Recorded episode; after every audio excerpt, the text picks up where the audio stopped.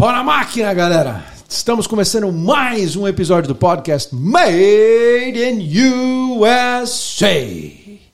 Bem-vindos ao estúdio da Ancora Insurance. Nosso negócio é seguro, patrocinador oficial do podcast. E o meu convidado de hoje, ele trabalha no segmento de empréstimo imobiliário aqui nos Estados Unidos. Chegou aqui há vários anos atrás e hoje ele é o dono, é o fundador da Júlio Silva. Como é que é? Júlio Silva Mortgage Team, né? Mor Júlio, Júlio, Júlio Silva Mortgage Team. Júlio, welcome to America. Seja bem-vindo. Oh, thank you, Rafa. Obrigado, obrigado aí pelo convite e parabéns, né? Muito legal aqui a tua estrutura, Curtiu? teu estúdio aqui da Made in USA. Obrigado pelo convite e é uma honra estar aqui com vocês. Não, cara, pô, prazer te receber aqui. Isso aqui é mérito um pouco do Felipe, até, até por o Felipe da Ancora Insurance, ele acabou cedendo esse espaço aqui pra gente. Ah, pô, mas ficou bem legal. Ficou bacana, né? Bem bacana, bem É. bacana. E a gente acabou inaugurando essa, essa plaquinha aqui, cara, é, exatamente para aqui, aqui, aqui no nosso primeiro episódio. Eu nu- eu nunca tinha inaugurado essa plaquinha antes no meu estúdio antigo que Aham. ficava na minha casa. Né? Ah, legal. O negócio tá crescendo. então. Chega num ponto que você começa a receber muita gente na tua Né? casa que você não É, conhece e fala, não, isso é. aqui fica difícil, fica difícil. Mas obrigado, obrigado aí pelo convite. É um prazer estar aqui. Cara, você é carioca? Não, eu sou de BH, cara. Esse sotaque, cara, parece de Não, carioca, bicho. é, acho que eu, eu falo, eu tô muito tempo aqui, né? Então eu Você pegou um pouco de sotaque dos brazucas daqui, Acho que cara? foi, não tenho sotaque de mineiro, né? É. Eu, mas assim, realmente, né, a gente convive com muita gente, tudo quanto é lugar, né? Então é, Legal. ficou meio sem sotaque, né? Meio misturado. É.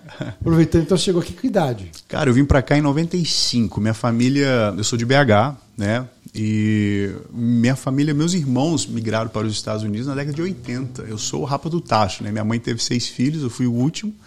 E meu irmão mais velho, ele é 20 anos mais velho do que eu. E ele veio na década de 80, ele estudava engenharia no Brasil, eu queria estudar aqui e tal, e veio, gostou, começou a trabalhar e foi, veio para cá 86, eu acho, 85, 86, meu, meu irmão mais velho veio né, para os Estados Unidos, era outra América, outra Nossa pegada naquela época. Põe, põe, põe outra pegada nisso, né? Exato. E aí, cara, começou a puxar um irmão após o outro. Meu outro irmão mais, né, meu segundo irmão mais velho veio, aí veio minhas duas irmãs, aí veio minha irmã mais nova por último, né? E eu, como era o mais novo, né, eu tinha, né, 85, eu tinha 3, 4 anos de idade, né? Sou de 81. E aí, né, minha família veio, então veio todo mundo, né? Acho que até 1989 veio, né, quatro dos meus irmãos, em 92, 93, minha irmã, a última que estava no Brasil, veio. E eu fiquei só com a minha mãe em BH, né? Ah, o teu pai estava aqui com teus irmãos? Não, meu pai, né, ele não, não tava parte mais da família família. nessa época, então era só minha mãe com meus irmãos, então meus irmãos todos vieram. Um, o meu irmão mais velho veio primeiro e veio puxando um. Vieram sozinho, então? Vieram sozinho. Tinha, Ah. Talvez tinha algum amigo, algum contato né, aqui, né, na época. E Eles vieram para Massachusetts, né? Ficaram entre Nova York e Massachusetts e depois settled lá em Massachusetts. Ficaram em Massachusetts, né? Cara, que mãe corajosa essa sua, hein, cara? É, aí, aí meus irmãos vieram, aí ficou, eu fiquei com a minha mãe no Brasil, e aí em 93 eu vim pela primeira vez visitar, passear, gostei, né? Fui, fiquei. A gente ficou quatro meses aqui, né? A gente veio pela primeira vez. E meus irmãos já estavam todos aqui, aí eu, eu queria ficar já daquela época, né? Eu até estudei três meses na sétima série numa escola pública lá em, em Massachusetts, né? E aí, ah, era muito novo, tinha né, 93, eu estava com 12 anos, 11, 12 anos, e aí voltei para o Brasil, aí né, esperei ficar um pouco mais velho e tal, em 95 voltei de novo, né, passar Natal, eu falei, ah, mãe, eu quero ficar, entrei, né, ma- matriculei no high school e fiquei. Aí fiquei aqui, em 95 então, foi quando eu, eu vim para morar aqui nos Estados Unidos e fiquei aqui esse tempo. Você tinha 12 anos de idade, você falou. É, 95 eu estava com 14, 14, tinha feito é. 14 anos, exato. Cara. É, E, e, você, é- foi pra Massachusetts? Foi para? Massachusetts. Aí meus irmãos já estavam todos lá, já estava já há um tempo, já estavam estabelecidos, né? Então, eu cheguei assim, eu tive essa oportunidade de chegar e ter um pouco já de estrutura, né? Porque eu sempre falo, às vezes, né? Pessoal que a gente conhece muito, ainda mais aqui na Flórida, muita gente chegou recente, né? Tem É. três anos de América, cinco anos e tal, e já vem, né? O pessoal às vezes já vem, né? Com uma estrutura boa é, do Brasil mudam para cá, já vem com negócio, já chegam comprando casa e tal. E o imigrante daquela época lá, em 95, né, do- dos anos Completamente 90, diferente. era muito diferente. O pessoal vinha mesmo para né, trabalhar, ganhar dinheiro e tal. E não tinha internet, não tinha nada dessa, dessa situação. Então, tipo assim, é realmente um imigrante que né, veio para é engraçado você é, comentar debravar isso. a América, né? É. é engraçado você comentar isso, porque eu já escutei mais de uma pessoa assim que já me disseram isso. Na década de 90 veio, tipo, os blue collared workers. É, né? exatamente, blue collar, exato. Hoje é muito white colarinho collar. azul. É, exato, né? colarinho azul, o pessoal que veio para mão de obra, É. pra- ainda mais lá no norte. No norte É. lá tem essa, essa fama, né, pessoal? Né, cons- consegue, é, mal, né? consegue trabalhar, né, e ganhar mais dinheiro às vezes, tal, pelo trabalho, né, de construção, landscape, pintura, então, então lá tem de tudo, né, restaurante, né, a gente conhece, conheceu muita gente que trabalhou com restaurante, então, tipo, a América daquela época era uma América muito diferente, né? Então, realmente era aquela imi- comunidade imigrante, né, fechada ali, que o pessoal veio realmente para trabalhar e batalhar, né? É. Eu, eu acho que assim, a partir de 2000 aí em diante que você começou a ver mais gente colarinho branco, né? E muito É, empreendedor, muito, empreende- empresário. né? Exato. É, eu, eu, né, como eu, eu, eu vi muito disso na, dos anos 2010 Pra em cá. diante, para cá, né? Que eu vi bastante gente, né? Já empresários, pessoas com empresa, né, vieram estabelecer negócios aqui, e muito disso na Flórida. Né? Eu morei 20 anos em Boston, né? Lá na, Foi em na Boston que você cresceu então? É, cresci em Boston, estudei high school lá e tudo, né? Estudei no Somerville High School lá. E Você fez faculdade lá? Não, não fiz faculdade, porque na época meu processo de green card demorou 11 anos. né? Caraca, Júlio, Então, demorou pra caramba, Muito, rapaz. muito. Então eu fiquei né, meio que fora de status, em status, em processo, né? Então não podia. E naquela época, a... eu formei high school em 1999, com 17 anos. Saí do high school, né? É, umas duas semanas antes de fazer meus 18 anos, eu formei e tal. E aí queria ir para a faculdade, só que não tinha as faculdades né, na época para fazer a aplicação, ou eu tinha que né, ser cidadão, né, ou é, ter o green card. Né? Então, eu, como eu estava em processo, eu não tinha como estudar naquela época. Eu estava esperando social, fazer aquela coisa. Para estudar high school não me pediram nada. Né? Então, Aí foi que nem eu falei, ah, então não tem como é, é, né, ir para a faculdade, eu vou trabalhar. Aí eu comecei, eu trabalhei, no, do high school eu já trabalhava, né? Eu saí do high school, estudava das 7 da manhã às 2 horas da tarde, saí do high school, ia pro, trabalhar numa padaria às 4 horas da tarde. Padaria brasileira lá em. Uma padaria portuguesa, italiana portuguesa. E, e empacotava, é, em Boston, é, em, em Somerville, né? E empacotava pão, né? Das 4 às 8 da noite, trabalhava 4 horinhas, né? Na, na semana, 4 dias da semana. E aí, cara, eu, né, sempre, né, e minha mãe nunca morou aqui full time, né? Então, eu quando eu vim, eu vim para ficar com meus irmãos. Como meus irmãos eram mais velhos, né, e as minhas irmãs, eu tenho dois irmãos é, e três irmãs, né? Minhas irmãs são quase mãe para mim também, né? Sempre então eu, eu vim e fui morar com meus irmãos, né? Morei com uma irmã minha e tal, e então tipo assim, eu pagava aluguel, já trabalhava desde aquela época, desde os meus 14, 15 anos, né? Eu já ajudava minha irmã que eu dividi um apartamento com ela, né, lá em Boston.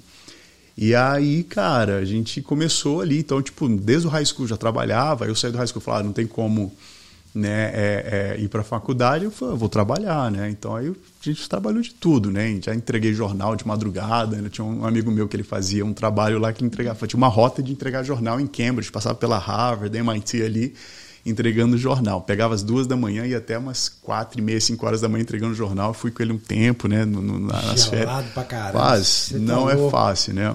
Acordar duas da manhã pra fazer entrega de jornal. De jornal, é, enchia o né? carro de jornal, aí saía fazendo a rota, entregava. Então, Caraca, Júlio. tipo assim, é, é, a gente trabalha em restaurante, é, só não trabalhei entregando pizza, né? Que eu, era bom atender o telefone, o cara me colocou no telefone para poder é, pegar os pe- pedidos, né? Mas ah, dali do high school, eu, eu no, teve uma época no high school que eles falaram, você tem que escolher um caminho, que tipo de path, né? Tipo de caminho que você vai escolher, né? Tipo de profissão que você gosta.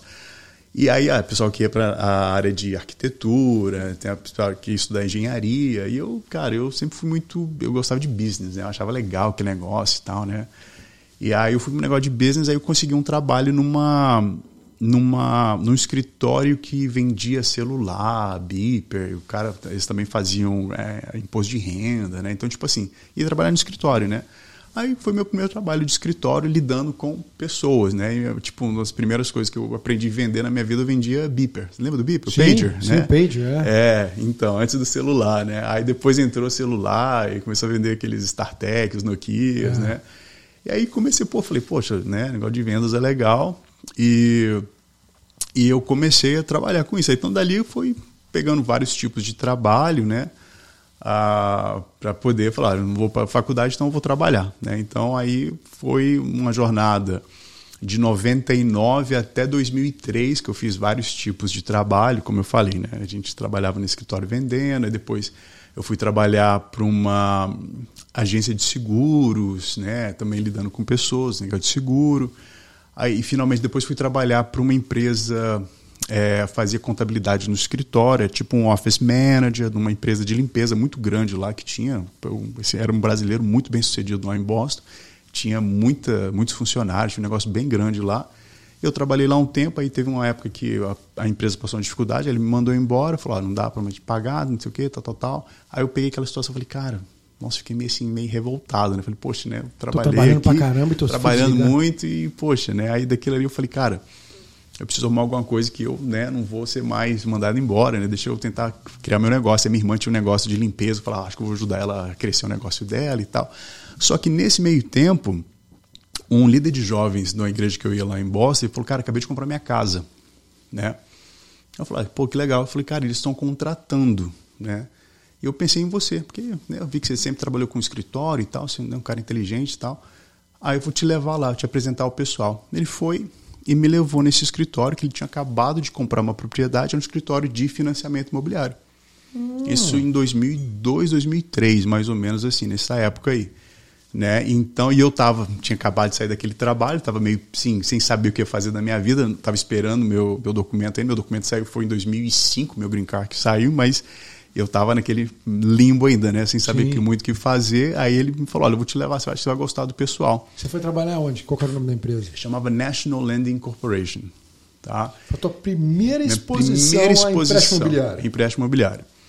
E quando eu cheguei lá, então assim, eu te, tive essa, essa história, né? Então vim, estudei high school, né? Trabalhando e fiz vários tipos padaria, de trabalho, padaria, jornal. jornal pizzaria. Telecomunicação. Aí depois fui para um, um, escritório, né? Tá poder aprender com vento. Então, tipo assim, né? Tava tentando de tudo e, tipo, chegou a Eu nunca tinha ouvido falar dessa questão de financiamento imobiliário, nunca tinha tido exposição a isso, né? Então eu cheguei aí, a, a gerente geral era uma chinesa, chamada Rose Home.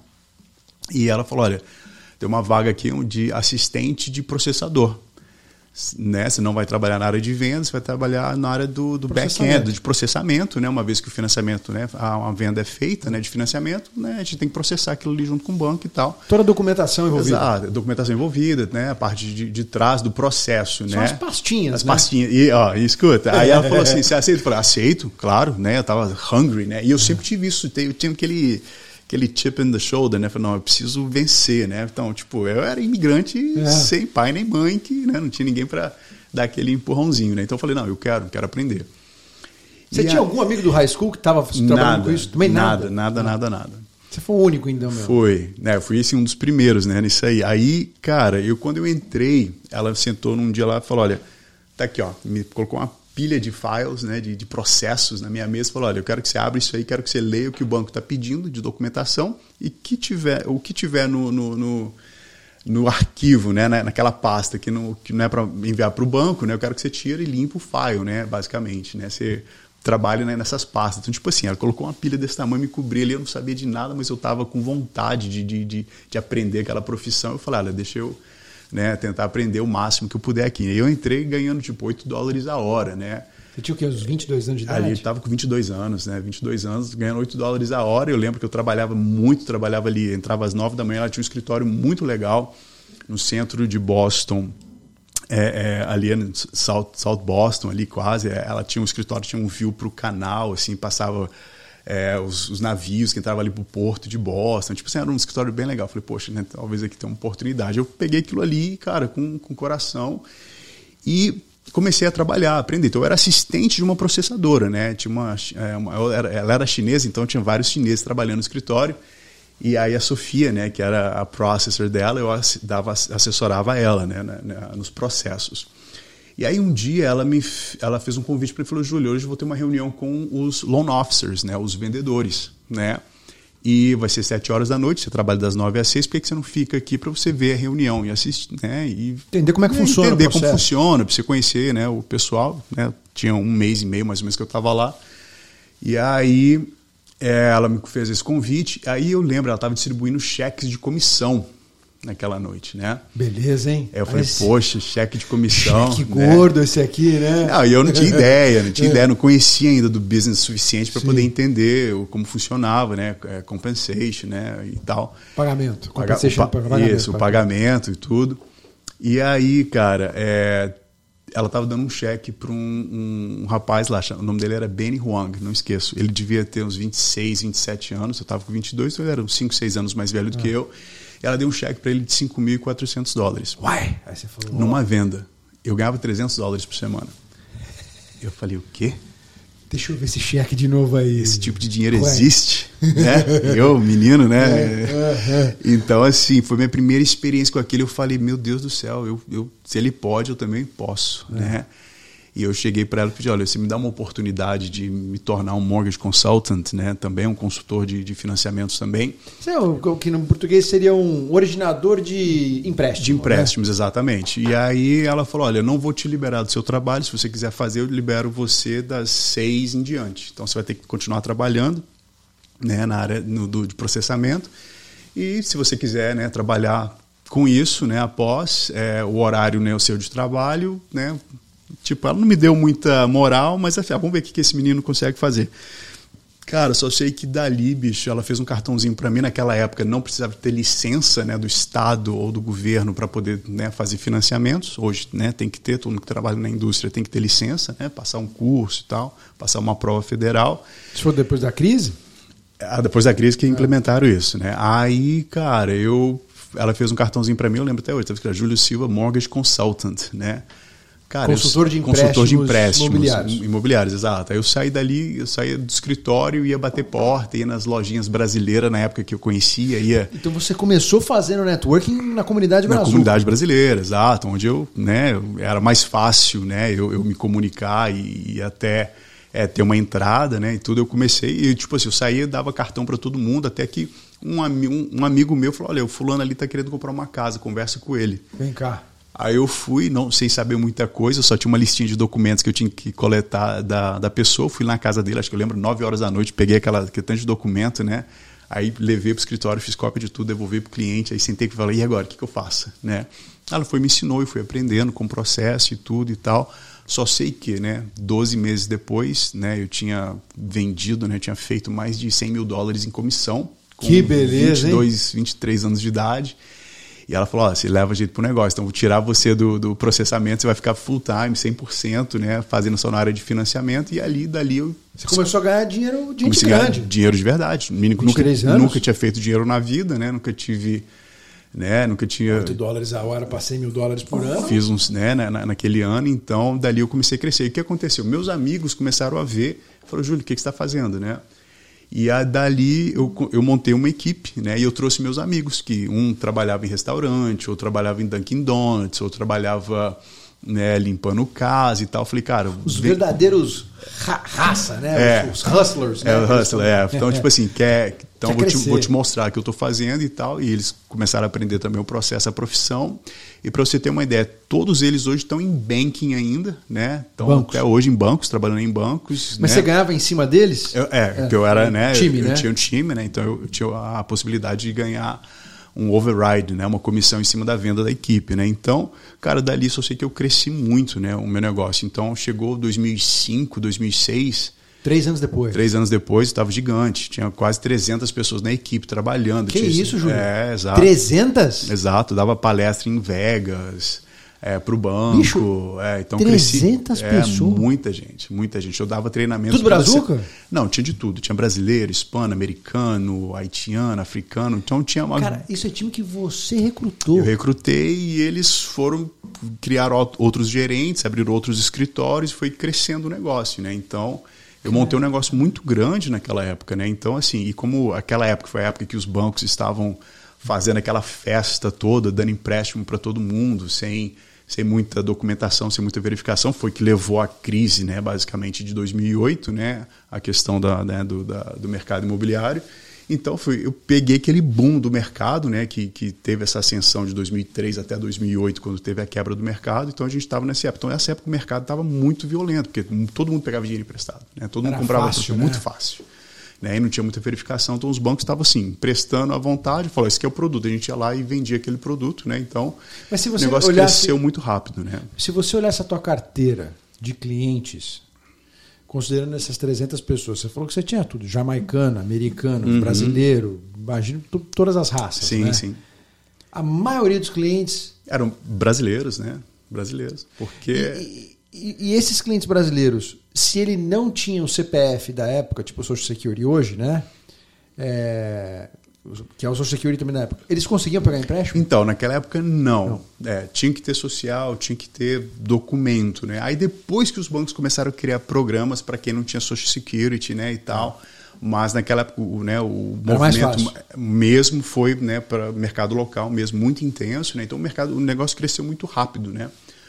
Até, como eu falei, a gente abriu escritório, tinha escritório em Boston, tinha um escritório aqui na, na Flórida, tinha escritório em Filadélfia, Connecticut, tinha na Califórnia. Então eu vivia viajando nos escritórios, né, treinando o pessoal, treinando a equipe, Mas do seu time? do- da minha equipe, exato. do- do Cara, mas time. aí, esses escritórios, era tudo Júlio Silva Team? Que, que, Não, é era, eram os escritórios do, da- do banco, né? banco. National Lending, né? Que era o banco, e aí a gente tinha equipes dentro desses offices, né? Espalhadas. Às vezes eu, eu dividia o escritório com outro gerente de outro time, outra equipe, entendeu?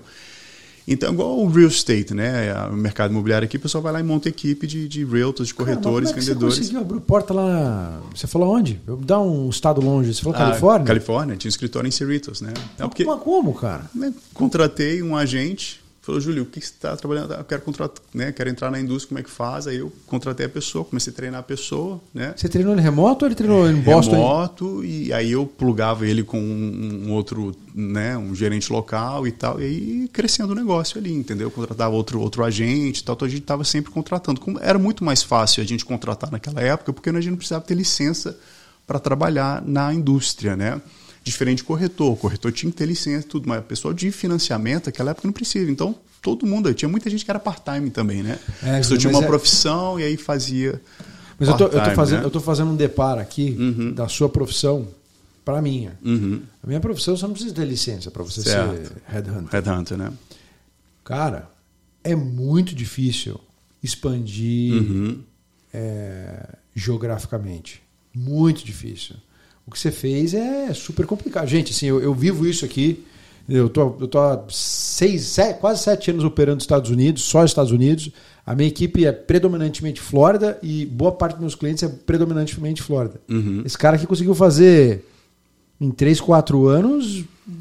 Pô, É. um- apesar de ser outro negócio, É, mas, é outro cara, negócio, mas é um, é um produto que é, é- é muito, era muito requisitado na época. Então aconteceu que casou a questão do boom também naquela época, né? Então da bolha, né, que teve. Então é, muita gente estava comprando casa, todo mundo comprava e sabia da facilidade. Então tipo assim era tão ridículo, né, o, o- Processo. o processo. Tipo, né, gente, eu lembro que a gente fazia empréstimo, uma pessoa me dava um business card, né, um cartão de visita dela.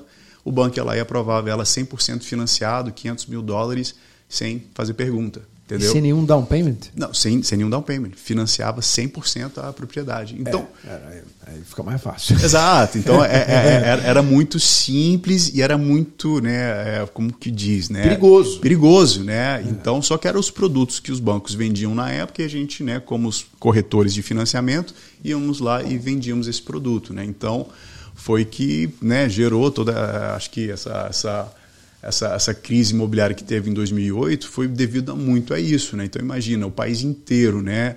É, agentes né, de financiamento pelo país inteiro vendendo esses financiamentos, pessoas sem documentar a renda, né? Conseguiu lá comprar sem colocar nada de entrada e foi que deu, né? A crise de 2008. Então quando aconteceu a crise de 2008 até a crise ali eu estava muito bem, né? Eu tava assim, nossa, né? Poxa, o negócio está indo bem, novo, né? 20 2008 eu estava com é, 27 anos, 26, 27 anos, né? Então, assim, poxa, né? Uma área muito boa. Tinha casado já? Tava, tava casado e tal. Tinha filho? Não, não.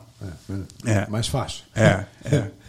É, é. pra viajar, né? Tô falando, É, né? é, exato. Então, tipo assim, a gente, naquela época lá, é, é, eu, casei e descasei, tá? Então, Ah, é? Casou de novo? Casei de novo, é. é. E te casou de não, novo? Não, não, não. Agora chega, já, É. já, Tá já deu, já. Hum. E aí, cara, foi assim, né? Que, então a gente passou por aquela fase, né? A crise no mercado, até que chegou um ponto, quando, quando aconteceu o meltdown do mercado imobiliário nos Estados Unidos, Derreteu, né? derreteu o mercado, né? Então a gente não conseguia fazer empréstimos, a gente ia fazer todo o processo, chegava na hora da assinatura, né? O banco ia lá e falava: a gente não vai mais fazer esse empréstimo, porque já não, não, não temos mais dinheiro, né? Isso aconteceu, aconteceu, foi que falaram, não dá, né? Então Tu sai, teu, ti- teu time saiu de 300 e foi pra quanto? foi para zero, que todo mundo foi caçar alguma outra coisa para fazer. Alguns foram pegar emprego, né, com outro banco, foi trabalhar de, de- em banco tradicional, foram trabalhar com outro tipo de, de profissão. É, só que muita gente saiu do mercado, né, porque não tinha como trabalhar e é um trabalho que é 100% comissionado. Você trabalha, né, você produz, você ganha. Se você não produz, você não Você, ganha. você se lembra a produção que teu time teve, assim, de 300 mil, mais alta que você teve antes da crise? Tipo 2007? Números? Cara, eu eu Não se lembra? Não, é, o volume, talvez assim, a gente ta- talvez naquela época devia fazer, talvez, sei lá, de, de 25 a 35 milhões ano em empréstimos, eu creio, entendeu? Só o teu time. Só, só a equipe, né? É, eu não, eu, eu- é uma excelente pergunta, acho que eu é, teria até curiosidade de, de voltar e ver quais foram os números daquela época, comparar com meus números hoje, né? Da minha equipe hoje e tal, né? Então o negócio mudou muito hoje, né? Mas nós passamos por aquele processo né, da, da, da bolha de 2008 e foi aquele lance que, tipo, nós estávamos no topo, né, fazendo muito negócio e de Aprovação repente, fácil. aprovação fácil, fazendo muito negócio, muita gente trabalhando, equipe toda ganhando dinheiro e tudo, e de repente Sumiu. acabou, acabou o negócio, acabou o negócio. Ninguém conseguia trabalhar. Não tinha o que fazer. E aí foi que aí um saiu, foi para outro. Aí eu acabei que eu, eu tentei segurar ao máximo, né? Aí até que eu falar, não dá. Aí fomos tentar, fui tentar outras coisas, outros negócios. E Você só. viu na mesma situação de 2003, né? Que você foi desligado pelo teu chefe e falou, pô, mas montei meu próprio negócio e mesmo assim, né? Mesmo assim, exato, teve, teve a- o percalços, mercado, né, exato. O É. empreendedor também sofre. Exato, é aquela frase, né? Não tem, there's no such thing as stability, né? Não, não existe estabilidade, né? Então, ah, foi muito. Existem períodos de estabilidade. Existe né? período, exato. Então foi, foi uma, uma grande eh, lição para todos né, que estava no mercado naquela época. Eh, eu saí do mercado e fui tentar vários tipos de negócio, dei cabeçada demais, sabe? Tentei abrir loja em shopping. Não deu certo. Meu irmão tinha uma loja, falava, vou abrir uma loja né, tipo do meu irmão em outro shopping, só que não deu certo, só gastamos dinheiro. Aí fui, fomos tentar comprar e vender imóvel. Aí, cara, também mudou o tipo de lending, naquela, o tipo de empréstimo para a época. Então, tipo assim. Foi difícil. Foi difícil. Foi uma coisa atrás da outra, até que é, é, eu abri uma empresa em 2012, mais ou menos. Quatro né? anos depois. Quatro anos, é. Né? né, Sim. meio tempo, em 2012, mais ou menos, eu abri uma empresa de negociação de dívidas de cartão de crédito, porque eu, eu, eu vi uma situação que eu falei, cara, né, a pessoa está com dívida de cartão, ela não quer né, declarar falência, né, porque muita gente em 2008 perdeu emprego, então muita gente ficou com dívidas, né? Eu falei, eu vou abrir um negócio para tentar ajudar pessoas a negociar essas dívidas. E eu abri um negócio legal, até que o negócio também chegou a um ponto que é, não podia mais operar, porque tinha que ter uma licença, você era advogado para poder co cobrar clientes e tal. E foi logo quando, aí, né, 2012, 13, 14, mais ou menos meus amigos que estavam no mercado, tinham voltado para o mercado, falou, Júlio, volta para o mercado. E foi quando eu comecei a pensar a voltar para o mercado imobiliário 2014, 2015. E foi aí que você montou a Júlio Silva Mortgages. Não, foi que eu, eu comecei, eu voltei, Ah, tá. comecei do zero. Fui trabalhar na empresa de uns amigos meus, fui trabalhar como assistente de um dos gerentes. né? Então voltei do zero. Né? Então a gente passou aquele período de prosperidade 2008, aí o mercado quebrou, aí nós ficamos aí seis anos assim, né, a, a deriva, né, Deriva, basicamente para poder né, ver o que, que né, ia acontecer com o mercado. E esses amigos me falaram, cara, o mercado está voltando, volta. Né? Aí eu fui, e aí nisso aí, em 2010, teve várias leis que é, foram implementadas para poder mudar a indústria, né? porque a indústria estava muito né, assim, né, é, livre, leve, solta, todo mundo fazia o que queria, né? E aí mudou. Aí agora, para você se tornar um loan officer, né, um agente de financiamentos, você tem que tirar licença, você tem que estudar, fazer né, várias horas de curso, passar numa prova federal.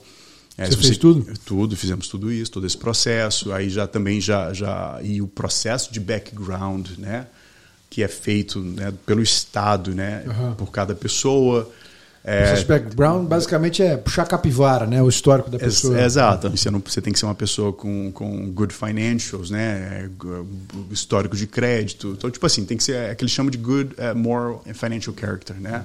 Tem que ter. Então, tem tipo um assim, cidadão exemplar. Exemplar, exato. Você vai trabalhar com as finanças das pessoas, eles não queriam ninguém que tava, tinha, tinha problema e tinha né, histórico de, né, de alguma coisa que né, não, era, não era devido. Então é, o mercado voltou, aí teve várias mudanças, os bancos, né, o governo foi lá e fez os bancos se tornarem mais responsáveis, né, não ter mais esses tipos de produto. Então, tipo assim, a indústria ela melhorou demais, né? Então, 2010 para cá, eu falo que a década de 2010 até 2020, até a pandemia, foi uma das melhores décadas, né, para o mercado imobiliário, né, nos Estados Unidos porque foi uma década muito saudável, né? Então todo mundo que hoje compra, um, faz um financiamento, né? Ele tem que comprovar a habilidade dele de pagar aquele financiamento, né? Então acabou com a festa, né? De, né? de fazer qualquer tipo de financiamento, qualquer coisa. Então o mercado voltou e nisso eu voltei, né? E é, voltei como um assistente, né? E falar, vamos começar aí o negócio tinha mudado muita coisa, muitas regras, muitos tipos de guidelines, né? Dos tipos de produtos de financiamento. Então assim, é, nós voltamos, né, e começamos basicamente do zero novamente, né? Então, quando eu voltei, eu, cara, eu falei, olha, eu tinha tentado de tudo, né? Todos os tipos de né, tentar negócio. Eu empreendedor, falei, ah, não quero ir trabalhar para ninguém, eu quero tentar vencer e tal. Só que eu falei, cara, tenho que voltar para aquilo que eu sei fazer, né? Que era fazer financiamento, né, e tal. E, cara, eu comecei, né, de novo, contactando meus contatos, antigos. corretores antigos. Falei, olha, tudo bem, voltei para o mercado e tal, que não sei o quê. E comecei a construir meu book of business, né, minha cartela de, de clientes, de parceiros do, do nada. E né, hoje eu estou num banco já tem cinco anos, né, que é a Cross Country Mortgage. Né, então eu tenho uma agência desse banco, né, que é um banco licenciado em 50 estados. Né, e Você montou essa agência dentro da Cross Country há quanto tempo atrás? Há cinco anos atrás. Ah, cinco anos atrás. Então Isso. foi.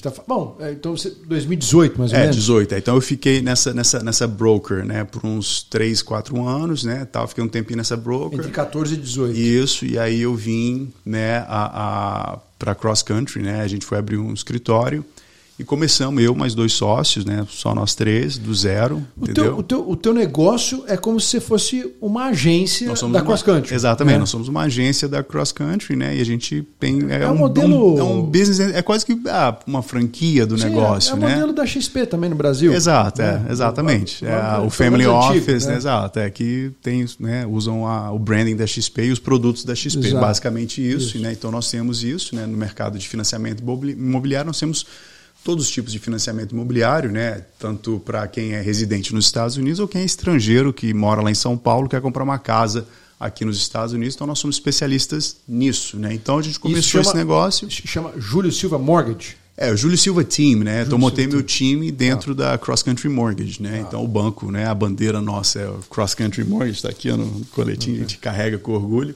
que é um é top 10 hoje nos Estados Unidos, é um banco de financiamento. Nós, ano passado, o banco inteiro, né, nós emprestamos quase 50 bilhões de dólares, né? E o meu time, ano passado, nós fizemos 300 milhões né, em, em financiamentos. Pô, 10 vezes mais do que você fez em 2007. É, exato. É. Então, tipo assim, nós, nós crescemos, né? Hoje meu time tem mais de 40 pessoas, né? Parabéns. E, e nós crescemos do, do zero, basicamente, quando a gente abriu é, essa agência da Cross Country. Nós, nós temos Olha hoje. A produtividade que você estava falando. Uhum. Você teve um time de 40 pessoas e fez 300. Você acha, talvez em 2007, que com 300 pessoas você fez 35. É, mas naquela época é, gente, nós tínhamos 300 pessoas, 300 associados, mas nem todo mundo trabalhava, muita gente era part-time, então muita gente fazia como um hobby ou uma, ah. uma profissão secundária, sabe? Entendi. Então, eu por isso que eu era é difícil falar de números porque realmente é, não, não, não, pensei que você poderia me fazer essa pergunta. É. Mas é uma excelente pergunta. É bom eu tentar voltar é, e ver se eu. Exato, né? exato. Você é. vê como, como é diferente. É, mas o time hoje de 40 pessoas, grande parte é de operações, né? Então a gente tem um time hoje talvez de uns 18 loan officers né, que vende, né, que são né, licenciados para poder fazer empréstimos de financiamento. Nós temos um escritório em Boston também, né? Como comecei minha carreira lá, então a gente tem bastante mercado lá, então nós temos uma equipe que roda o escritório lá e nós temos um time, né, um escritório aqui na Flórida que atende também Mas o Júlio é. tem que ter tudo isso de processamento, cara. É, é muito. Nós temos hoje talvez aí umas, uma, uma, uma turma boa de entre assistentes né, e, várias pessoas do processo de processamento é, é, é bastante gente. Entendeu? Você está falando de 300 milhões de produção, digamos que o que o ticket médio de uma casa é o quê? Uns 500 mil? 600 não, mil? É, o ticket médio da casa, mas a gente fala, a gente ah, conta é o valor financiado, ah, exato. Empréstimo, é, empréstimo é, né, a média nossa de empréstimo talvez seja em torno de entre 250, 350 mil, 330 mil dólares, né? A gente está falando então de mais ou menos quantas casas? Se fizesse uma conta aqui rápida aqui, quer ver? Fazer 300 milhões. Né? Põe aí, dividir por uns 330 mil. 330 mil. Quase mil. É, quase mil quase no ano mil. passado, entendeu? É, é, bastante processamento. Né? É bastante processamento. Tipo, e, e, o processo é muito intenso, é muito longo. Então a gente, é. a gente obedece muitas. É, compliance nosso é muito forte, é muito rígido. Né? Então, não, assim, você hoje. Para pensar, não, não, não tá são 40 pessoas, 18 producers, né? 18 vendendo. Você é. fala pensar que metade é back-office faz sentido mesmo, porque é, como se fosse um atendendo cada, é, cada vendedor. Eu, eu, eu sozinho eu tenho quatro assistentes. Entendi. Né? Então, esses quatro é jobs, né? mas eles são assistentes na área de vendas. Né? Então, aí, então, na área de vendas, nós temos quase 10, ou talvez, ou, eu tenho que contar aqui, mas umas 10 pessoas só na área de assistência de vendas, né? que são assistentes dos loan officers, né?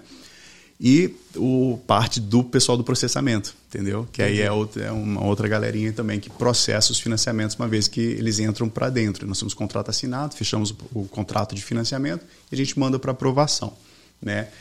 Então, cara, é, é, é essa é uma saga. É, é, é um processo muito intenso. Então a gente trabalha, né? Esse ano a gente está eu estou batendo todos os meus recordes pessoais esse ano, né? Então eu tô. Parabéns. É, a gente é, eu até fiz um post ontem, né? Eu, é, it was all a dream, né? Foi tudo um sonho. Comecei ganhando 8 dólares a hora, né? E esse ano eu vou bater 100 milhões em produção pessoal. Né? Espetáculo. Sem contar a minha um equipe, né? Da produção Basicamente, né? Eu trabalho bastante. Então eu sou um, um producing manager, né? Então Sim. eu tenho a equipe toda, mas eu ainda continuo atendendo meus clientes, né? Tenho meus, meus parceiros que fazem toda essa referência para nós. Então a gente entende né, do mercado e a gente passou, passei por esses ciclos do mercado. Hoje a gente está vivendo um momento diferente do mercado imobiliário. Nós passamos por um, um, período da Covid, né, dos últimos dois anos, né, 2020 até 2022, que foi um momento muito intenso também. Nós, é, eu lembro que é, até março de 2020 o mercado estava fantástico,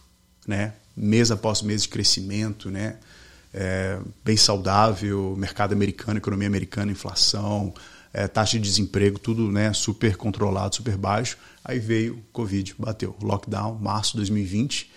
Foi uma situação que nós ficamos assim, meu, o que, que vai acontecer? Né? Não era a crise de mercado imobiliário, então, não, peraí, não é culpa nossa né, que está no mercado, é uma outra, outro tipo de crise que aconteceu. E o que, que vai acontecer agora? Naquele momento ali, cara, eu tive assim, eu arrepiei. Falei, meu Deus do céu, não pode acontecer de novo. 2008 não. Né? eu já fiquei preocupado. Falei, nossa, e agora? Né? Porque, tipo assim, o mercado deu uma travada. Né? Eu lembro vários bancos falaram, vamos parar operações, vamos ver o que, que vai acontecer por causa né, daquele reflexo ainda do que aconteceu em 2008. E a gente ficou assim, meu Deus, o que, que vai ser agora? Né? Porém, o governo ele agiu muito rápido. Né? Ele, ele já, com, sabendo o que aconteceu em 2008, falou: vamos criar programas para ajudar as pessoas que né, talvez vão perder os empregos, vão precisar ficar alguns meses sem pagar o financiamento e vamos reduzir taxa de juros, vamos né, tentar manter o mercado saudável.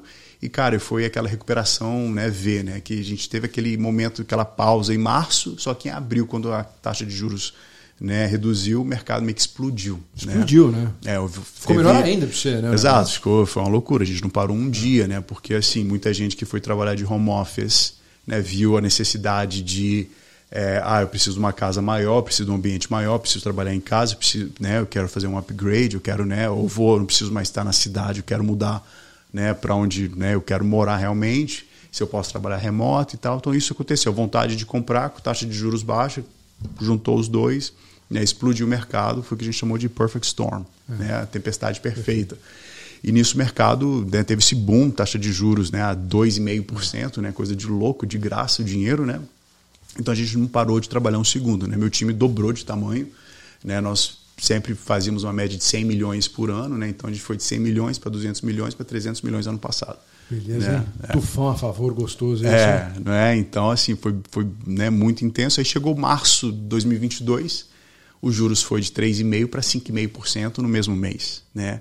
E hoje o juros está a 7%. O mercado ele entra em, em, ciclos, né? Então, hoje o que a gente entende do mercado é porque, claro, a gente está combatendo a inflação, né? Então, o maior inimigo da taxa de juros para financiamento americano é a inflação. Né? Então, é, a gente é, tem essa experiência dos mercados, né, sabe, dessa questão do mercado imobiliário, porém a gente ainda está, o mercado ainda está super, ainda é considerado um seller market, né, um mercado onde muita gente está vendendo e tem muita gente ainda atrás.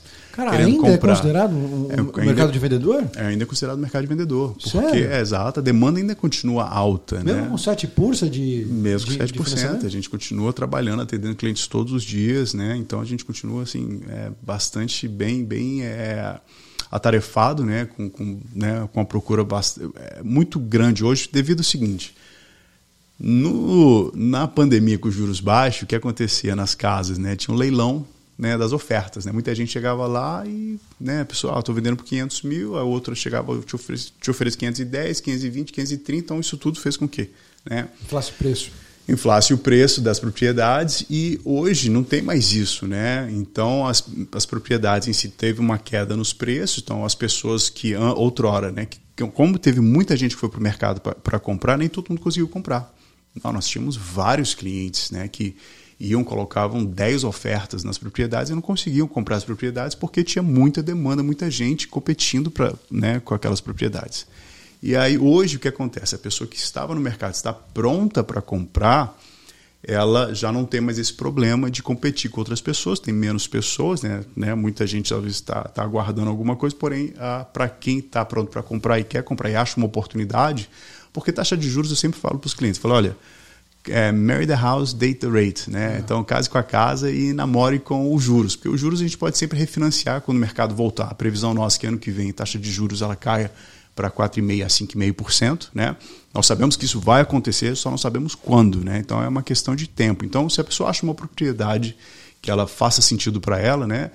É, né, ela está entrando na propriedade, está comprando. Né? E hoje a gente tem alguns programas que tem de incentivo, que a gente consegue talvez reduzir a taxa de juros nos primeiros anos do, do, do financiamento e tal. Então tem bastante coisa em que os bancos estão fazendo para ah, poder é? manter é o processo. Tem né? umas brechas aí. Tem umas brechas e tem ah, alguns legal. programas, os produtos legais. Né? Tem, é. Nós temos um produto que a gente consegue reduzir os juros 3% no primeiro ano, 2% no segundo e 1% no terceiro ano. Ah, legal. Então, enquanto o mercado está em alta, ele está pagando os juros, se o juros de, hoje está 7%, né? então no primeiro ano dele vai pagar juros de 4%, no segundo ano 5% e aí vai, entendeu? Ah.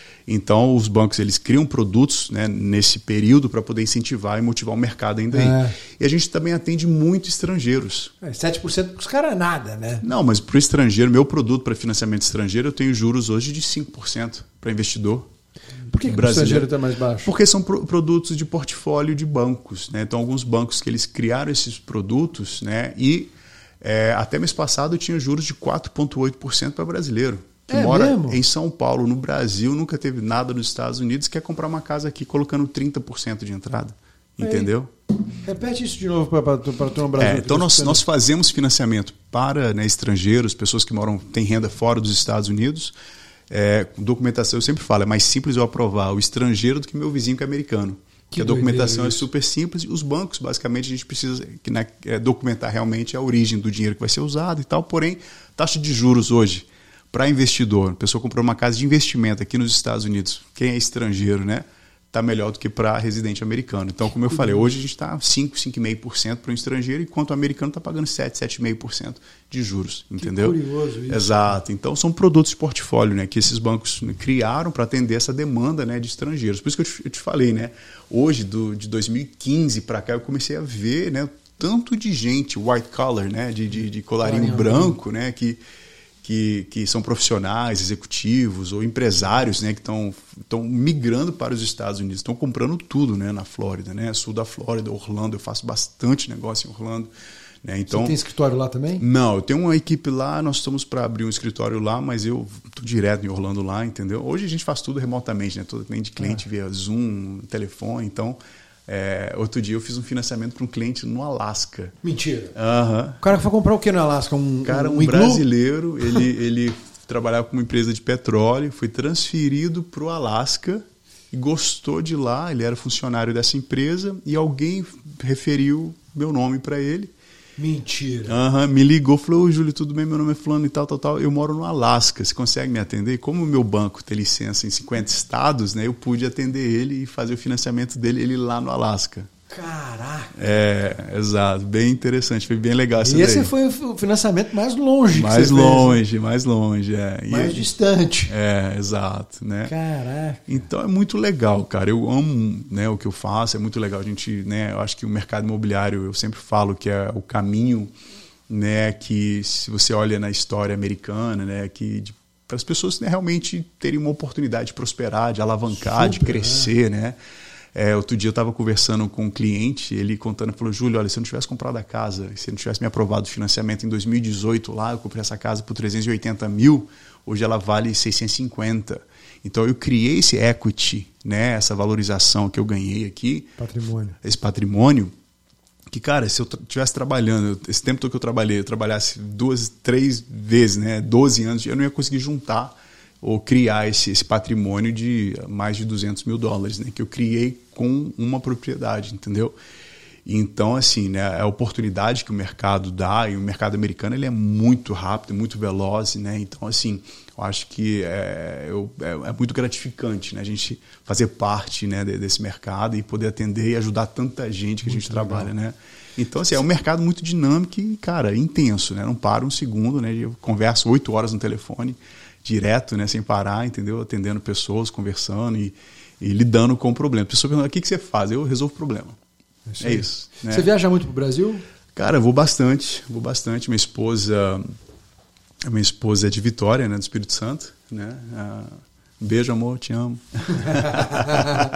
tá aí. É, e ela, a gente vai bastante, né? A gente vai umas duas, três vezes né, no ano. Eu, eu, antes da pandemia, eu ia umas quatro, cinco vezes no ano e ia fazer muito evento para investidor no Brasil que, quer, que queria comprar, né? Aqui nos Estados Unidos, eu fazia apresentação da, na área do banco, né? Bacana. Falando da oportunidade de financiamento.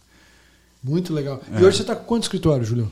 Então, nós temos um escritório nosso aqui no sul da Flórida e temos um escritório em Boston, né? Está com esses dois agora. Isso, é, exato. Você vê o- o- outra, mais possibilidade de abrir isso no Califórnia, no Texas? Cara, sim, né? A grande questão toda hoje é diferente, né, de lá atrás, é a questão que a gente tem que ter a pessoa qualificada, bem treinada, né, e tal. Então esse é o, é o, é o processo, né? Então às vezes a gente também tira um pouco o pé na área de recrutamento também, porque né, é um pouco complicado achar a pessoa. A gente, né, é, você trabalha com, com o Headhunt, você sabe, né, que às vezes a pessoa vai na entrevista, fala aquela, né, daquela super entrevista na hora, né, da, da do vamos ver é diferente, né? A pessoa na ação trabalhando. Mas a gente, nós temos projetos, nós, né, nós, nós trabalhamos bastante no, no East Coast aqui, né, na área, na costa aqui, né, leste dos Estados Unidos. Nós, é, como o banco é licenciado em 50 estados, nós podemos, é, e a gente pode trabalhar em qualquer estado, né, como eu ajudei esse cliente no Alasca, e porém a gente pode tirar a licença, cada escritório pode tirar a licença individual de cada estado, né, se a gente for realmente querer ter uma presença forte ali. Então a gente né, trabalha bastante em New Hampshire, Massachusetts, Rhode Island, Connecticut, Nova Jersey. Acabei de receber nossa licença de Nova Jersey, demorou mais de um ano para o Estado aprovar a licença, mesmo o banco já sendo licenciado, a licença do escritório, do branch, né, da agência, demorou mais de um ano, é um Estado bem complicado. Seria, é, é, é, a, é, a licença do Júlio Silva Team ou da. Da- do meu escritório, né? É. Então, do, do, do escritório. Então, o escritório tem que ter licença e eu, como individual, tenho que ter licença daquele estado, né? Então, são três leis, na verdade. O banco tem que ter licença. Que aí, nesse a, caso, é a cross country. cross-country. Aí a agência pode solicitar licença e aí o individual tem que solicitar licença também. A agência seria a O meu Júlio escritório, Silva. exatamente. É. Então, aí... E aí você também tem que. Aí tem- são então. três camadas. Três camadas, exato. Aí a gente também trabalha nas Carolinas, né? Carolina do Sul, Carolina do Norte, e na Geórgia, é, onde a gente tem atendido bastante, né? Hoje, também estamos tendo já uma procura forte para o Texas também. Então, hoje, né? Mas, mas as camadas mudam nos outros estados? Depende de cada estado, né? Tem estado que exige que tenha um escritório físico presente lá e tal. Então, cada estado tem sua lei, né? Cada estado tem um, um processo, né, para tirar licença do estado, né?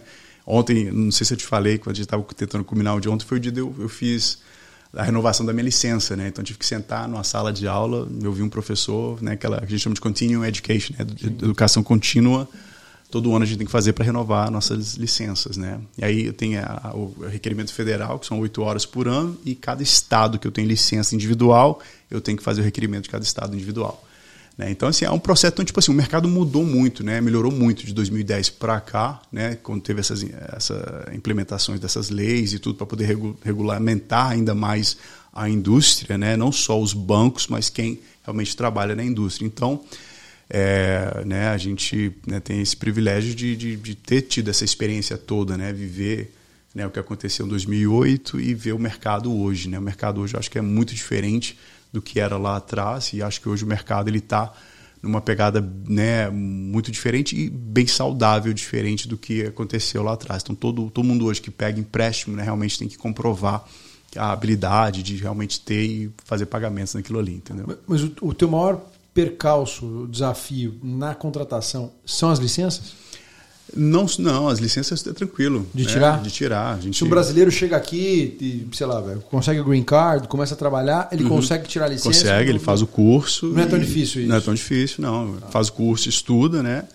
E aí aplica para tirar a licença. Né? Passou, aplica para fazer a prova, perdão. Passou na prova, ele tem que ter um banco que vai patrocinar a licença dele, entendeu? Ele não pode ir lá, ah, vou ativar minha licença, agora eu sou. Não, ele só pode ativar se ele estiver conectado a um broker ou isso. a um banco, né?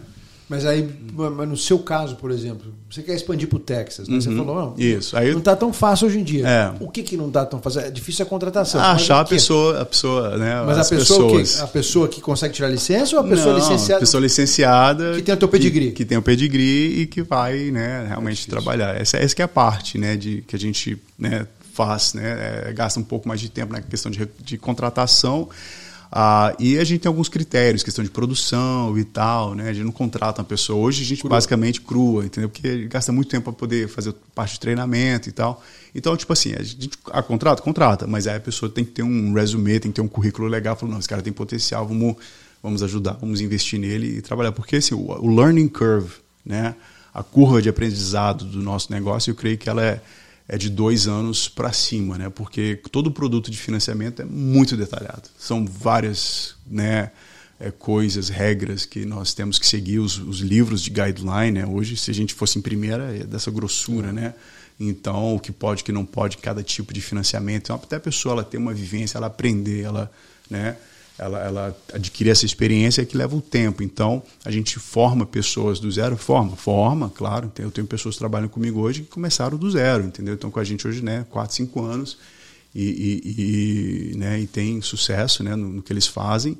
E também nós temos pessoas que vieram de outros bancos, nós contratamos também, e teve pessoas que a gente contratou de outros bancos que não deram certo. Então, assim, é um processo. Né? Hoje, ainda mais hoje, como né, é, é, o, a gente recebe, eu recebo ligação direta, né, você é headhunting, né, de, de oh, Júlio, eu estou aqui tal, de um banco tal, a gente queria conversar com você, uma oportunidade, então, tipo, direto, né, então hoje está tendo, tá muito polarizado essa questão de recrutar loan office, de mudar de banco para banco, né, mas a gente está tá com os projetos, né, estamos já montando um, já, uma equipe, né, dependendo de cada região que a gente quer trabalhar e estamos crescendo assim, entendeu? Tamo, muito legal. É, né, slowly but surely, entendeu? É. Eu, eu, sempre pergunto para todo mundo que vem aqui, é, para dar uma ideia mais ou menos de é, potencial de ganho, né? Para uhum. alguém que está nesse ramo.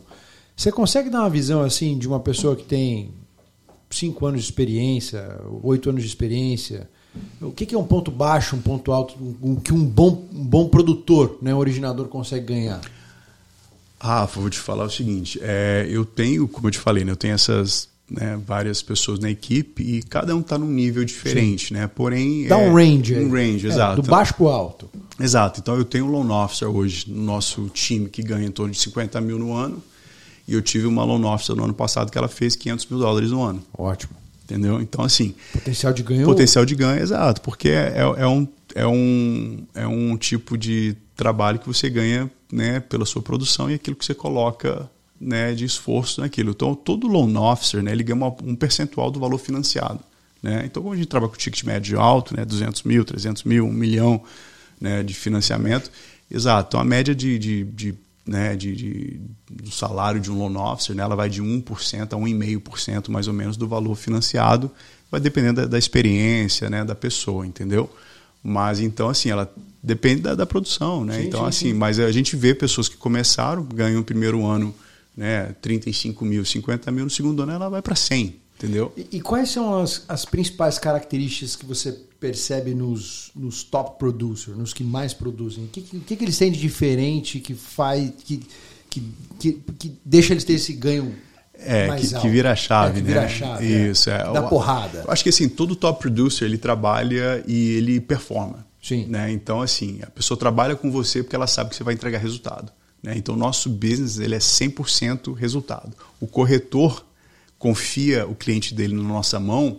Ele, o corretor está fazendo uma venda de 500 mil dólares, uma casa de 500 mil, ele vai ganhar 3% de comissão daquela venda, que são 15 mil dólares. Então, ele está confiando em você né, que você vai aprovar o cliente dele para o financiamento. Né? Então, quando você tem conhecimento, você estuda o mercado e você sabe entende do que você está fazendo e você passa essa confiança que a pessoa pode confiar em você, eu acho que é isso, né? Acho que todas as pessoas que, que trabalham com top producers, eles trabalham com aquela pessoa porque elas confiam no trabalho daquela pessoa, né? Ela, ela- se ela deu um, um ok, ela vai cumprir com aquele ok, né? Então acho que isso é uma das grandes características, é você ser reliable, né? Você ser uma pessoa que a pessoa pode Contar. contar, né?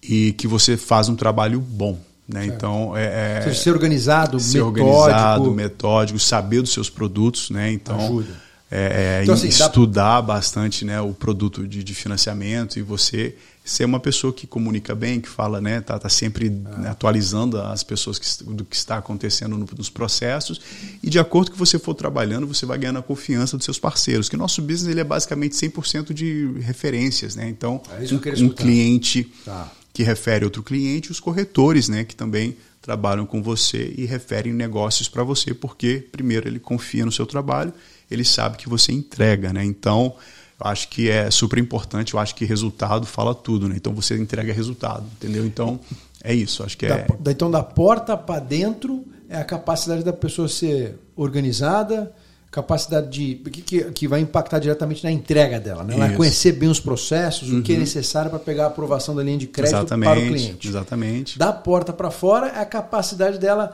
vender e criar networking com corretores Uhum. e acredito também com pessoa física direta, né? Pessoas Exato, de- exato, de exatamente, alto exatamente, aquisição, exato. né? É, Então, tipo assim, né? Então eu acho que é muito de cada pessoa, né? Tem pessoa que ela começa, ela já começa voando, né? Ela já chega, já tem network, ela já conversa com a pessoa, ela já liga, ela já faz, né? Já, já cria aquela, né? Aquela, aquela- aquele movimento todo. Tem pessoas que são mais é, é, tímidos, né? Então demora um pouco mais para poder é, né? sair, né? Do, do casulo ali e realmente começar a, a- a criar mais conexões, né? Eu acho que o networking, que nem você falou, é super importante né? no nosso negócio, né? Porque assim, eu sempre falo que como eu voltei para o mercado, uma das coisas que eu fazia, né? Eu conversava com os corretores e todo mundo já tinha um parceiro. Todo mundo já tinha alguém com quem eles trabalhavam, já tinha um banco, né? Com quem eles trabalhavam. Eu falava, eu falava assim, olha, eu sei que você já tem um parceiro, mas assim, é, me dá o seu cliente mais difícil. Daquele cliente que Aquele não cliente vai pegar aprovação. Que o banco não quer, que o banco não quer gastar tempo, porque ninguém nesse nosso mercado tem tempo, né? Então todo mundo assim super busy, super atarefado.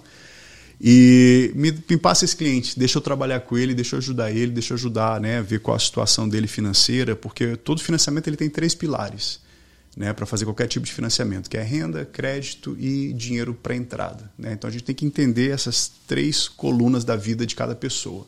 Então, ah, se o problema é na área né, da, da renda mensal, o que, que precisa mudar aqui? Se é o crédito, ah, meu crédito não está legal, tem algumas coisas que vamos trabalhar no crédito aqui. Ah, se eu preciso juntar mais dinheiro, o que, que a gente pode fazer? Então a gente trabalha muito com o planejamento do cliente para poder ajudar ele colocar ele dentro do goal dele ali, que é aquela casa que ele quer sair do aluguel, ele quer comprar aquela casa. Ou ele quer comprar uma segunda casa de investimento, né? começar a investir. Então nós temos todos esses perfis de clientes. Né? Então, uma vez que você começa a entender, você começa a ajudar pessoas, né? realmente é isso. Né? Ah, eu, às vezes meu telefone toca, a conversa começa, Júlio, meu problema é o seguinte, né?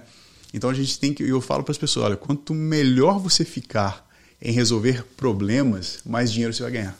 É aí. Então eu falo em, é, em inglês, é the bigger the problem you solve, the more money you make. Né? Então quanto maior o problema você resolver, mais dinheiro você vai ganhar. Eu falo meu, meu, meu time, falo, olha, um cirurgião, um neurocirurgião, ele ganha muito dinheiro por quê? Cara, ele resolve um problemão. É isso aí. Né? Muito Agora verdade, o cara que analogia. o cara que está ali só estacionando o carro ali, ele vai ganhar dinheiro, mas ele vai ser limitado porque não está resolvendo um problema muito difícil, né? Então você tem que ficar bom em resolver problema. É. Né? Então, quanto melhor você resolver o problema daquele cliente, o problema do corretor, o problema daquela construtora, né, que às vezes está tendo dificuldade, cara, a gente começa, a gente chega e você começa a ganhar seu espaço. Né? Então, a gente tem que ficar bom em resolver problemas. Né? Então, quanto, né, Quanto melhor, maior o problema, maior problema, melhor a produção. melhor a produção e quanto mais você vai crescendo e pessoas vão confiando no seu trabalho e vão te referindo mais cada vez, né? Então é isso que basicamente eu fiz, né? Eu, eu comecei do zero novamente lá atrás, né? E a gente cresceu e montou esse negócio hoje, o que está hoje, né? Então a gente é, é, é, né? É, trabalha dessa forma, mas foi assim, né? A gente realmente. É, pedindo, olha, passa o seu cliente mais difícil, É deixa eu ajudar ele, e aí foi crescendo, ente- entendeu? Então, assim, o top producer, ele é isso, eu acho que ele, ele tenta, ele passa aquela confiança, né? ele passa e ele sabe entregar o resultado, né? Então, acho que qualquer indústria, se o cara for trabalhar na área de financiamento, se o cara for vender barco, for vender carro, for vender seguro, né? ou vender né, posição, né? um headhunter, é, ele está ali para resolver um problema e sabe que a pessoa entrega aquela missão na sua mão, você vai é, chegar com ela no final, até o final, né? Então, é, acho que é, é isso. E, e, Júlio, é, você é o, o irmão caçula, né? É, o mais novo. A gente está falando, são cinco, você falou? É, eu mais cinco.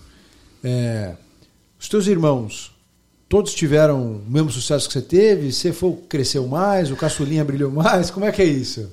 Cara, é assim, meus irmãos, graças a Deus, todos eles, né, Tão bem? bem, bem sucedido, né? Mas eu Foram acho que para quais segmentos? Então, os meus dois irmãos mais velhos, na- lá atrás, antes de 2008, vieram trabalhar comigo, né, com financiamento, né? Ah. Aí hoje eles saíram, eles estão só na área de real estate, só na área de, de corretagem, né, de, de corretores de imóveis, né? Então eles, ele, mas eles trabalharam na minha equipe, né? Eu era o irmão mais novo e os dois debaixo da, da- do meu gerenciamento, né? Legal. É, as minhas irmãs têm empresas né, de, de, de serviços e tal. Mas, graças a Deus, como eu falei, né, eu tive a oportunidade de vir para os Estados Unidos em 95. Minha família já estava né, um pouco estruturada já aqui, né? E, E venceram na América, né? E os seus irmãos e irmãs estão na Flórida? Estão em Massachusetts? Então, eu tenho duas irmãs em Massachusetts, Tá, né? Eu tenho dois irmãos aqui e uma irmã minha voltou para o Brasil. tá. Aí minha mãe adoeceu, minha mãe faleceu em 2011, aí minha irmã voltou para ficar com ela e tal. E aí ela não, não quis mais voltar para cá, né? Tá super BH? bem lá, tá em BH. É, Legal. é. Mas, não, meus irmãos, graças a Deus também, mas assim, eu acho que eu, eu trabalho um pouco mais do que eles, né? eu sou workaholic, É. doido, né? Mas. Olha o irmão caçula cutucando, É, né? que tá mais velho. é, é, exato. Está- E hoje, minha esposa está grávida, né? Minha Parabéns. esposa é, é- A gente casou tem cinco anos, né? E agora a gente está esperando o primeiro neném, né? Ah, É, parabéns. é, minha esposa é dentista, ela, ela veio do Brasil, a gente começou a namorar, ela, é- ela é prima do meu sócio hoje, né? Na cross country aqui, o, que é meu amigo de infância, o Márcio, né? Ele foi me apresentou ela e, cara, a gente começou a conversar e começamos a namorar à distância. A gente tava solteiro, eu tava solteiro, ela tava solteira na época, e aí começamos a namorar e, cara, deu certo. Passou, né? E agora ela revalidou o processo dela, ela veio, né, como dentista para os Estados Unidos e passou pelo processo todo de revalidação do diploma dela e formou agora a residência em maio desse ano, né? Tá começando a trabalhar e agora estamos esperando neném, então muita coisa acontecendo, né? É. Processo super difícil, né? É. Vocês que não sabem, o Xande Barbosa, eu recebi aqui um dentista uns tempos atrás. Escutem aí o episódio com ele, porque é complicado, É complicado. pra caramba é. esse, É, o esse processo, dela basicamente foi quase cinco anos, né? Acredito, Estudando acredito. provas e tudo, né? Aplicar para entrar numa residência, né? Então, Mas venceu, graças a Deus. A gente está se aproximando aqui ao final da entrevista e eu não consigo fechar nenhuma entrevista sem fazer essa pergunta.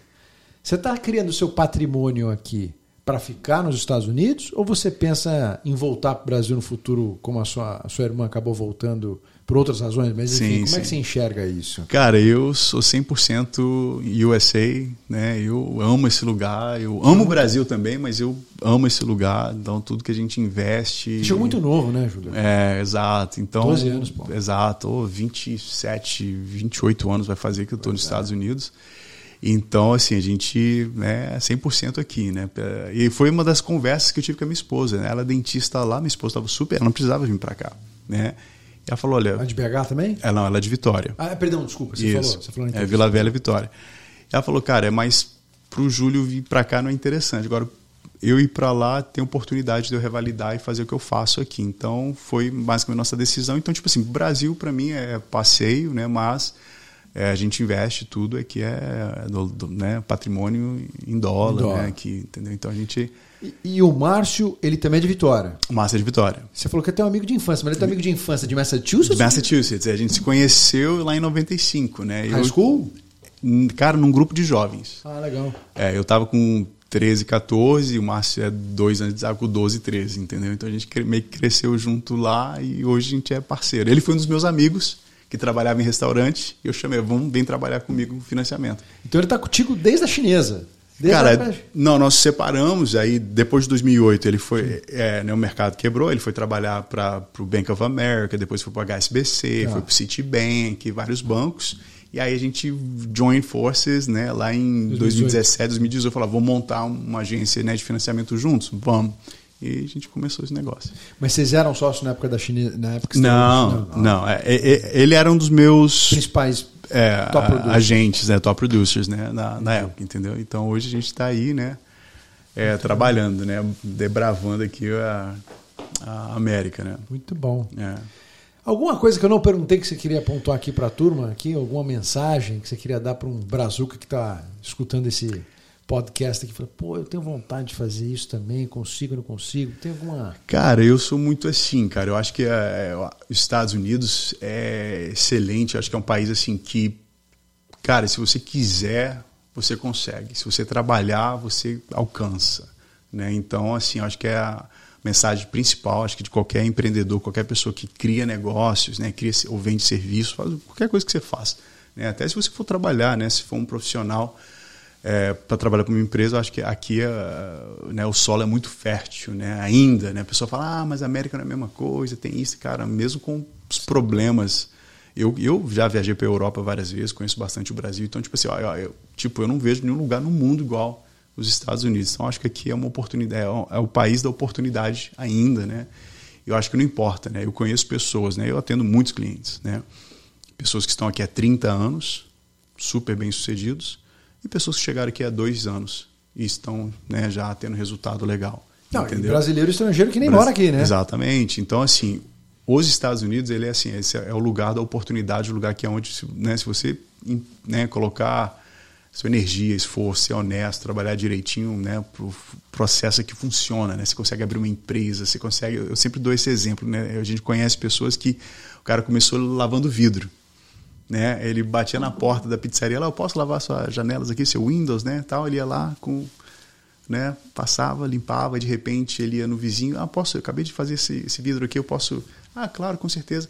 E aí ele ia começava a crescer, contratava um ajudante, depois comprava um caminhãozinho, depois contratava outra pessoa, de repente o negócio cresceu, o negócio foi dando formato.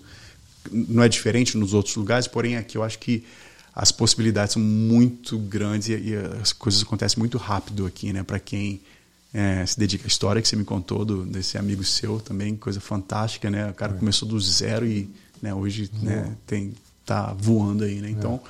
eu acho que é isso. Os Estados Unidos é lugar, a terra fértil que quem se dedicar, sabe, acontece e alcança resultado. O Brazuca que está te vendo aqui agora, como é que ele faz para te contactar? Então, eu falo muito nas minhas redes sociais, né? Então, quem, quem quiser seguir a gente no Instagram, né? Arroba Júlio Silva Finance, né? Ah. Então, a gente está sempre ali, estou sempre falando, estou no LinkedIn também, para o Júlio Silva, é, Finance também. Então, Tamo lá, né? Então, Júlio Silva Finance. Júlio Silva arroba Finance, arroba Júlio Silva Finance. Algum e-mail dá, dá para te contactar? Algum telefone direto que você quer passar? claro, sei. claro, posso. Né? Julio.silva, arroba ccm.com. Julio.silva, arroba ccm.com. M de Mateus. Né? Casa né? casa Mateus.com. Exatamente. Então, se você é um brazuca, tá indo no Brasil e quer comprar um imóvel aqui nos Estados Unidos, você escutou aqui agora o Júlio dizer que taxa de juros aqui está 4,5% mais ou menos para você, 5% por é, ano. 5,5% agora. 5,5% agora, então. Tá valendo a pena ainda. Tá, tá melhor para você estrangeiro do que para o meu vizinho americano, tá? então é oportunidade para estrangeiro, quem quer dolarizar patrimônio, né? A gente tem muita gente no Brasil. É a tua chance. Exato, querendo investir nos Estados Unidos. É uma oportunidade, né? E cara, a gente está aqui, a gente ama esse lugar e estamos aqui para servir nossa comunidade. Né? Então, muito bem. Muito legal. Rafa. Obrigado por ter vindo. Obrigado você. Turma, estamos encerrando mais um episódio do podcast aqui Made in USA. Recebi o Júlio Silva, fundador da, do Júlio Silva Team, que faz parte da Cross Country Mortgage. Obrigado por ter vindo, Júlio. Obrigado você, Rafa. Prazer e parabéns aí pelo sucesso do Made in USA. Obrigado, cara. A gente se vê quinta-feira que vem. Valeu!